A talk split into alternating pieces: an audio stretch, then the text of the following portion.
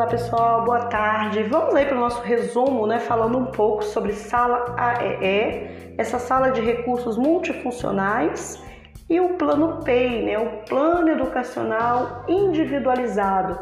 Lembrando aí que não existe inclusão sem o PEI, né? Sem esse plano educacional individualizado e a criança, né, o adolescente que está inserido na educação especial, ela deve frequentar essa sala de recursos multifuncionais no contraturno.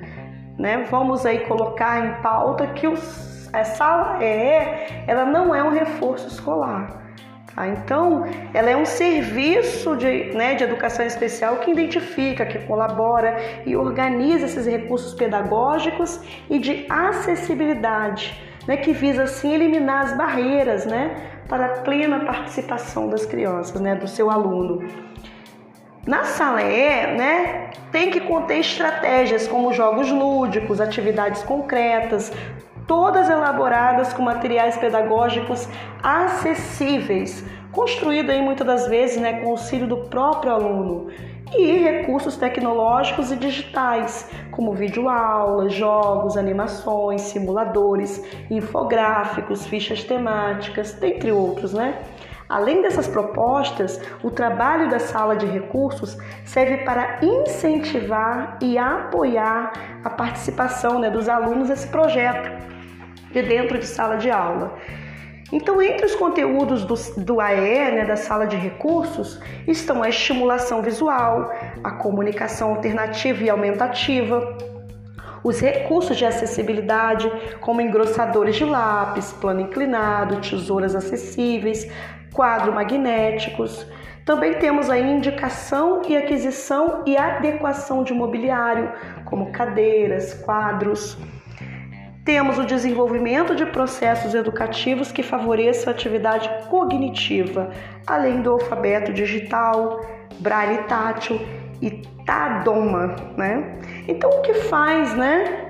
O AE, a sala de recursos multifuncionais, essa sala de atendimento educacional especializado apoia o desenvolvimento do aluno com deficiência, com síndromes, com transtorno do espectro do autista e com altas habilidades. Disponibiliza o ensino-linguagem de códigos específicos de comunicação e sinalização, como o Braille, como a Libras. Oferece tecnologia assistiva adequa e produz materiais didáticos e pedagógicos, tendo em vista as necessidades específicas do aluno. Acompanha o uso desses materiais e recursos em sala de aula, sem contudo interferir no ensino dos conteúdos curriculares.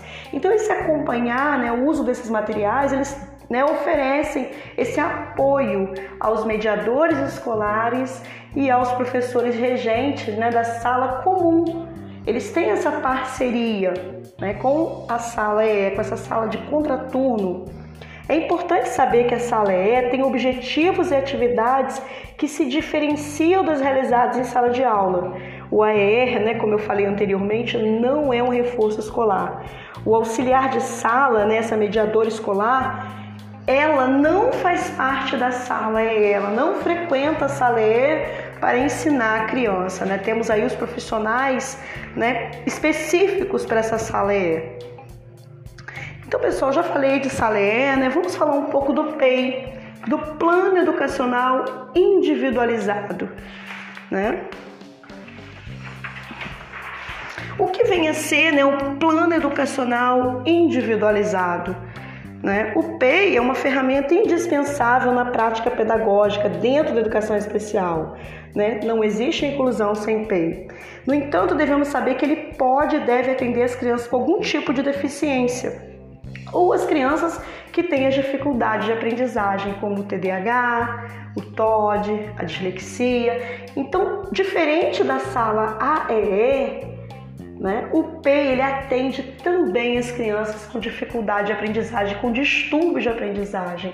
Né? A sala de recursos multifuncionais, essa sala né, de atendimento educacional especializado, ela só vai atender quem faz parte da educação especial, que são as, né, as pessoas que têm a deficiência física, visual, auditiva, intelectual ou as múltiplas deficiências.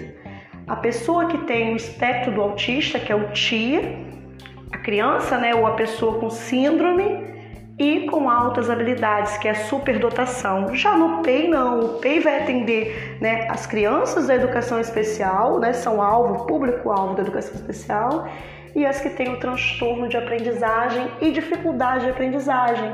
Né? Nesse plano PEI entra né, o TDAH, o TOD, a dislexia, a descalculia, a disgrafia, dentre outros, né? Devemos observar só a individualidade do aluno para saber como ela aprende. Né? E no PEI nós devemos ter metas, né? atingir, ter conteúdos específicos, estratégias para usar né, esse conteúdo com o aluno.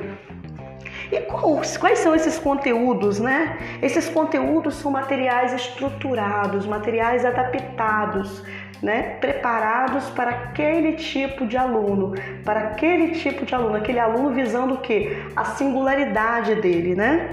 Ao preparar uma atividade estruturada, deve-se pensar no que irá desenvolver e no que irá estimular. O que eu quero desenvolver e estimular com aquela criança? Né? É a criatividade? É a memorização, é a cooperação, é a concentração, é a linguagem, é a motivação, é a motricidade, é a socialização, é o controle emocional, é o controle motor, é o aprendizado. Para tanto, deve-se pensar o conteúdo e as atividades lúdico-pedagógicas. Né, nós devemos também trabalhar com lúdico dentro do PEI, né, usando aí jogos, musicalização, brincadeiras, junto aos materiais pedagógicos. O PEI, né, lembrando que é um instrumento de planejamento e acompanhamento do processo de aprendizagem e desenvolvimento dos estudantes com deficiência, com transtorno do espectro do autista, com altas habilidades, com síndromes, que também né, vai aí abraçar a causa das crianças que têm, né, crianças e adolescentes que têm a dificuldade de aprendizagem e os distúrbios de aprendizagem.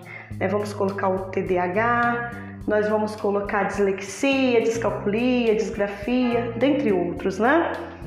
São atividades que fortalecem a construção do conhecimento e vai aí, né, para o aluno adquirir o que? Autonomia e desenvolver o aprendizado.